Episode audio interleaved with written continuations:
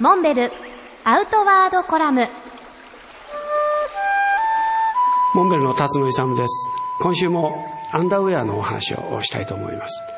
前回はポリエステルのアンダーウェアジオラインのお話をしました。今日は天然素材ウールですね。モンベルではこれをメルノウール。特にウール特有の肌に触ってチクチクするという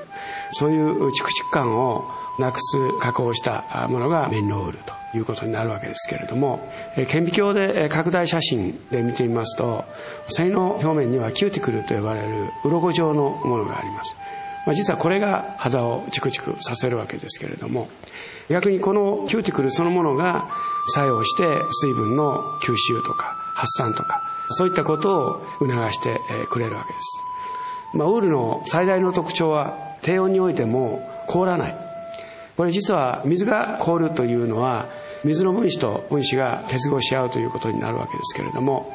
ウールの持っているタンパク質がこの水と結合して水同士を結びつけることを阻止する、まあ、その結果凍らない。マイナス40度近くになってもウールの製品は凍りません。凍らないということがすなわち、まあ、ウールの特徴であり他の繊維にない最も強力な防寒医療として重宝されるわけです。